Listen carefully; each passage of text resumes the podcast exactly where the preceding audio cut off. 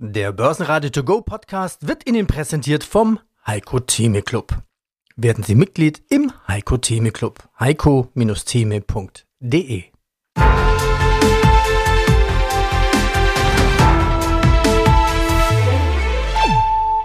Börsenradio Network AG Marktbericht Eigentlich war es klar, aber jetzt ist es wirklich fix. Ab Anfang Januar drohen leere Gleise und verärgerte Bahnkunden. Die GDL-Mitglieder stimmen für einen unbefristeten Streik bei der Bahn. Die Gewerkschaftsmitglieder haben den unbefristeten Streik zugestimmt. 97 Prozent sprachen sich bei der Urabstimmung dafür aus. Aus dem Börsenratestudio grüßt Peter Heinrich. Mit an Bord ist Kollege Andreas Groß. Kommen wir zur Börse. Heute ist Dienstag, 19. Dezember 2023. Welch ein Börsenjahr. Das besprechen wir heute im Heiko Theme Club. Wir sprechen auch über die Bedeutung von Mut und Disziplin beim Kauf von Aktien zu niedrigen Preisen. Noch heute Mittag hätte ich gesagt, der DAX, naja, in vorweihnachtlicher Ruhe, gesunde Konsolidierung nach so einer Rallye. Die Stimmung drehte am Nachmittag. Es ist kein Kursfeuerwerk, aber ein deutliches Plus. Rückenwind kommt aus Japan und auch aus New York. Der Dow Jones eilt von Rekord zu Rekord. Er markiert dabei bei 37.457 Punkten eine neue Marke. Der Auswahlindex vom Nasdaq 100 steigt auch auf einen neuen Rekord bei 16.781 Punkte. Ja, und schon gestern Abend gab es von der Wall Street neue Rekorde. Die Schlusskurse, ganz kurz, der DAX gewann also 0,6% mit 16.744 Punkten, Eurostox 50 plus 0,4%, 4.537 Punkten. Und der DAX profitiert auch davon, dass das Schwergewicht Siemens nach einer Kurszielanhebung auf 200 Euro durch die UBS um 2,8% zulegen konnte. Und in Wien der ATX TR 7500 plus 0,5% gerundet. Mein Name ist Alois Wögerbauer und ich bin in der Geschäftsführung der Bank General Investmentgesellschaft in Linz. Andi Groß aus dem Studio des Börsenradio. Hallo Herr Wögerbauer, der Markt hat ja jetzt zum Ende des Jahres nochmal eine Rallye hingelegt aufs Parkett, die sich ordentlich gewaschen hatte. Wenn ich den DAX anschaue, waren wir über 17.000 geklettert, wenn auch nur kurz, aber immerhin.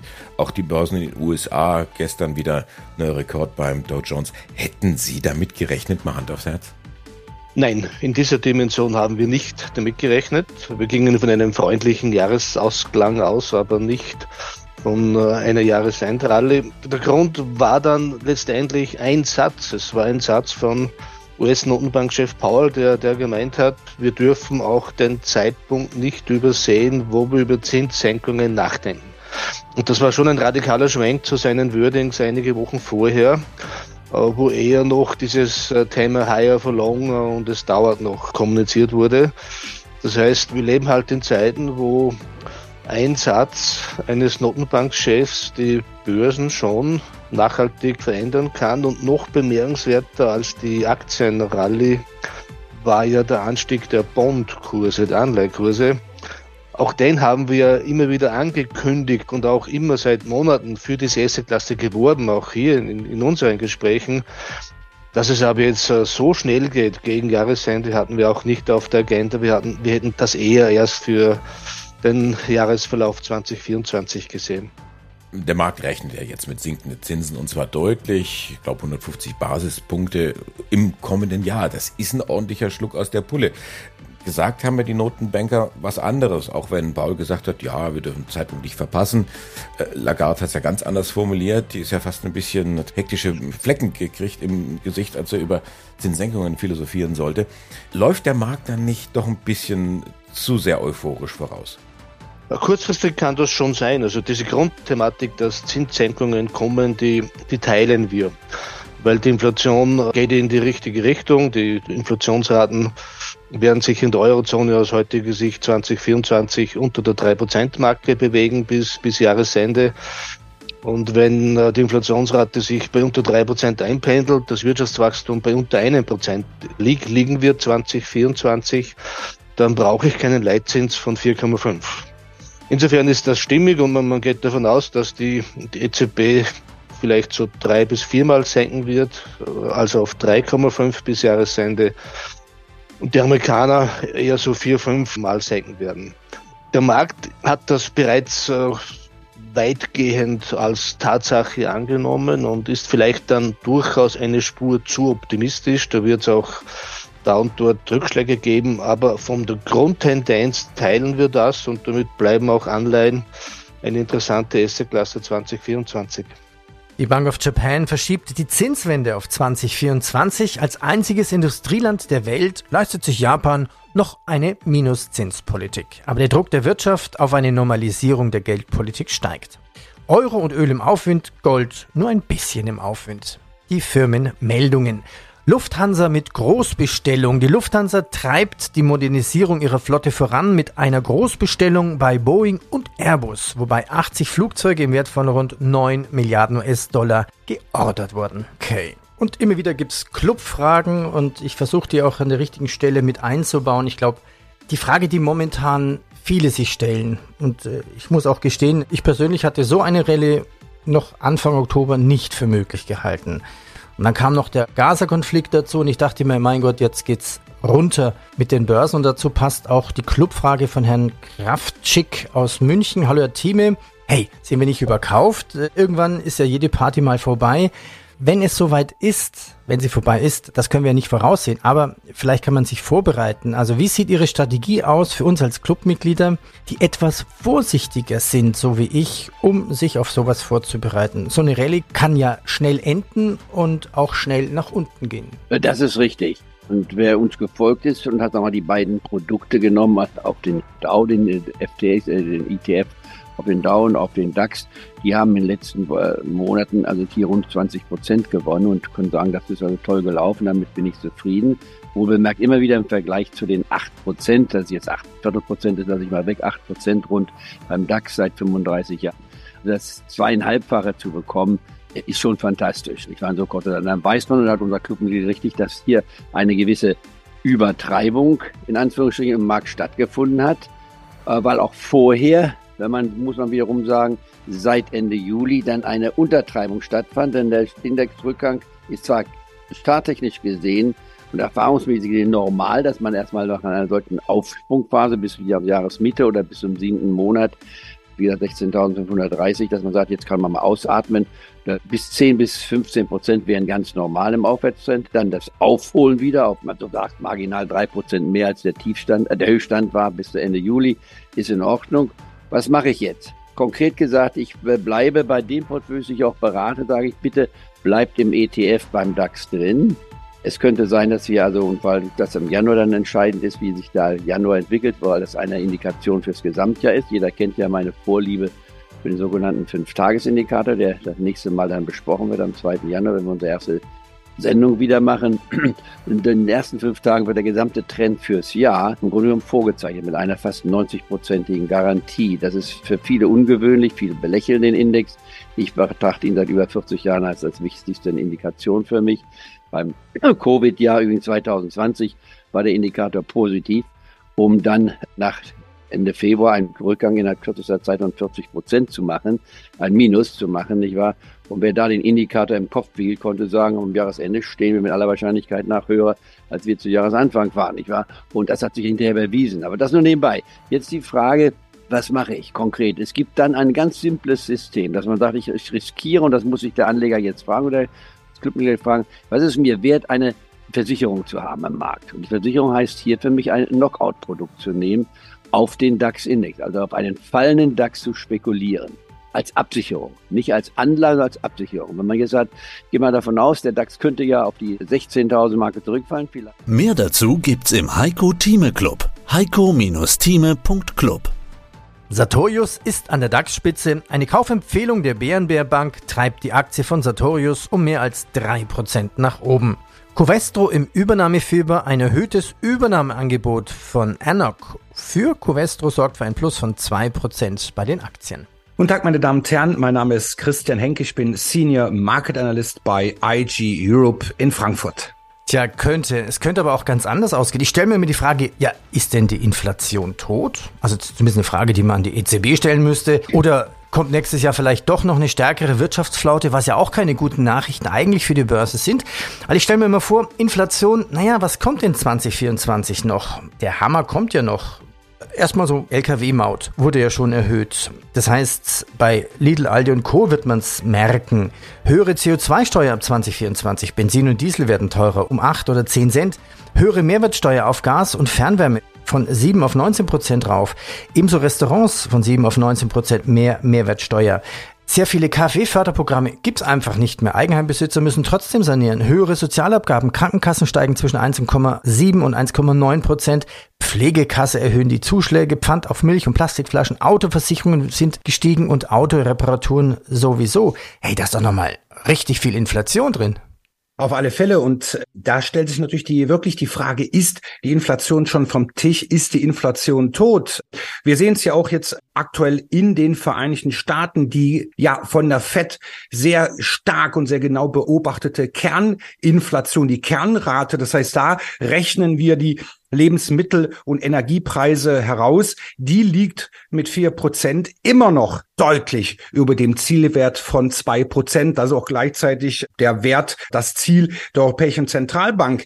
Also da ist die Kuh so gesehen eigentlich äh, noch äh, nicht vom Tisch. Vielmehr sind die Erwartungen in Europa zinsoptimistischer. Das heißt, da ist die Inflation eher schon in Richtung des äh, Zielwertes. Die Konjunktur, die schwächelt auch ein wenig. Also in Amerika, in den USA ist die Wirtschaft eigentlich immer noch viel zu stark, was uns ja auch die letzten Arbeitsmarktdaten auch gezeigt haben. Also wie gesagt, die Inflation dürfte auch und natürlich auch die Zinspolitik, das ist im Grunde so ein Pärchen, was man auch 2024 natürlich ganz genau beobachten sollte. Die Allianz emittiert eine Katastrophenanleihe. Die Allianz legt eine Katastrophenanleihe auf und sichert sich gegen Risiken ab. Bayer nach einem Gerichtsurteil mal wieder unter Druck. Die Bayer-Aktien leiden unter dem US-Gerichtsurteil gegen Monsanto und fallen um 1,7 Prozent. Hier ist der Hans-Jörg Naumer, Allianz Global Investors. Ich bin zuständig für die Kapitalmarktanalyse. Das heißt, das Jahr 2024 steht für Sie unter der Überschrift Enttäuschungspotenzial. Vielleicht, um das ein bisschen positiver formulieren zu wollen, ist es ein Jahr, in dem man gute Nerven braucht und dass man irgendwo das Risiko doch sucht. Ich würde es genauso ausdrücken. Ich würde vor allem, meine Überschrift wäre zurück zum Realismus. Ja. Wir müssen uns mit dem Thema Wirtschaftswachstum beschäftigen, mit dem Thema Inflation beschäftigen. Wir haben ja gerade drüber gesprochen, da bin ich auf der skeptischen Seite. Und das heißt, ich erwarte schon, dass der Markt, der Aktienmarkt zum Jahresbeginn oder in die Rezession hinein schwächer wird. Die gute Botschaft ist aber auch, dass die Aktienmärkte in der Vergangenheit immer wieder bewiesen haben, dass sie durch die Rezession hindurchschauen. Das heißt also, wenn wir von einer relativ kurzen rezessiven Phase ausgehen, dann dürfte der Markt, der Aktienmarkt, die Rezession so etwa zur Hälfte der Rezession hin durchschreiten, also den Aufschwung schon wieder vorwegnehmen. Also insofern, es wird ein volatiles Jahr auf jeden Fall. Es wird ein Jahr, wo wir viel Gesprächsbedarf haben, da bin ich mir jetzt schon sicher, und wo wir auch mal wieder taktische Anpassungen machen müssen.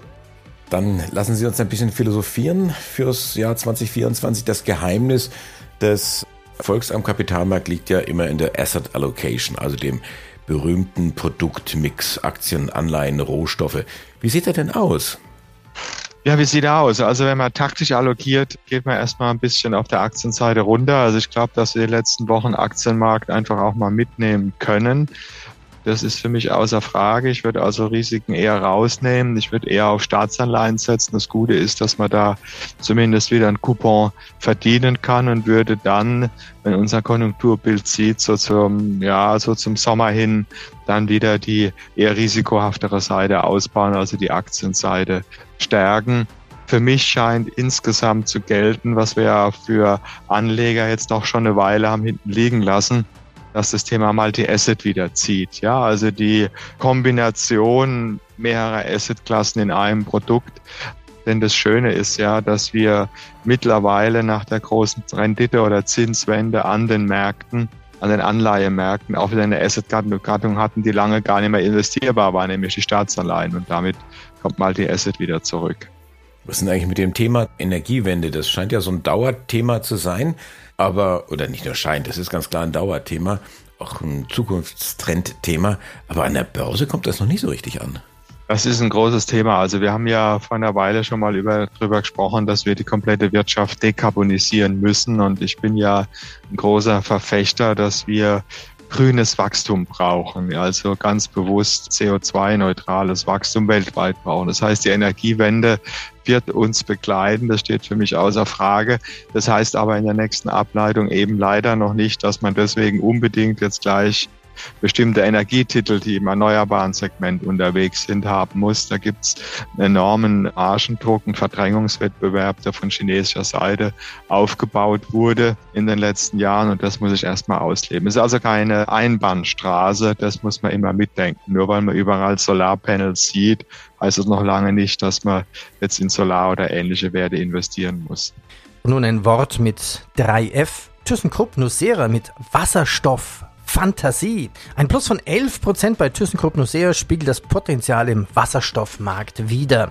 Und Schott Pharma steigert den Umsatz. Die Erweiterung der Produktionskapazitäten zahlt sich für Schott Pharma aus, was zu Umsatz- und Gewinnwachstum führt. Heiko Böhmer, Kapitalmarktstratege, Shareholder Value Management. Hast du ein paar Zahlen? Schulden haben ja alle Staaten, auch die europäischen. Wie sieht es denn da bei uns aus und in den USA? Ja, die dramatischere Entwicklung ist tatsächlich in den USA. Also die erste Billion US-Schulden, die gab es im Jahre 1980. Das war 204 Jahre nach Gründung des Staates. Die weitere Verdoppelung hat dann noch sieben Jahre gedauert. Und jetzt sind wir bei über 33 Billionen US-Dollar Schulden. Man muss sich da mal so einen Chart angucken, wie schnell der dann, also wenn man sich dann 100-Jahres-Chart anguckt, ist das exponentielles Wachstum vom Allerfeinsten. Das kennen wir ja alle jetzt seit Corona. Also das sind wirklich Zahlen, die auch außerhalb der Vorstellungskraft liegen natürlich. Also eine Billion Dollar Staatsschulden. Wie soll man das im Endeffekt fassen? Und das ist etwas, was aber in den letzten Jahren stetig sind dort neue Billionen hinzugekommen und ein Ende ist eben nicht in Sicht. Und das kombiniert mit den höheren Zinsen, das schränkt eben den Zeitraum, äh, den Spielraum ein. Und nur um das mal zu fassen, im kommenden Jahr, beziehungsweise eher 2025 werden die Zinszahlungen der größte Einzelposten im US-Haushalt sein, beziehungsweise größer sein als die Militärausgaben. Und das ist natürlich etwas, wo man schon merkt, okay, das schränkt auf jeden Fall den Spielraum für eine Regierung ein. Google einigt sich auf Milliardenstrafe. Eine Kartellstrafe in den USA führt zu einer Zahlung von 700 Millionen Dollar durch Google. Apple stoppt den Verkauf bestimmter Apple Watch Modelle. Ein Patentstreit zwingt Apple den Verkauf neuer Apple Watch Modelle in den USA erstmal auszusetzen. Ja, das war's für heute. Ich bedanke mich, dass Sie zugehört haben. Morgen gibt es einen weiteren Podcast. Und wenn Sie alle Interviews in Langform hören möchten, gehen Sie auf börsenradio.de, loggen sich ein mit Ihrem Username und Passwort. Es ist kostenfrei und dann können Sie die Interviews auch in Langform hören. Und wenn Ihnen dieser Podcast gefallen hat, bitte abonnieren Sie ihn und bewerten Sie uns in Ihrem Podcast-Portal mit möglichst vielen Sternen. Fünf, sechs, sieben. Na, fünf. Fünf reicht. Danke. Basenradio Network AG. Marktbericht.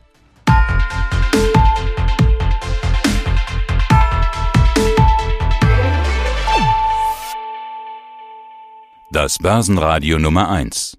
Börsenradio Network AG. Der Börsenradio To Go Podcast wurde Ihnen präsentiert vom Heiko Theme Club. Werden Sie Mitglied im Heiko Theme Club. heiko-theme.de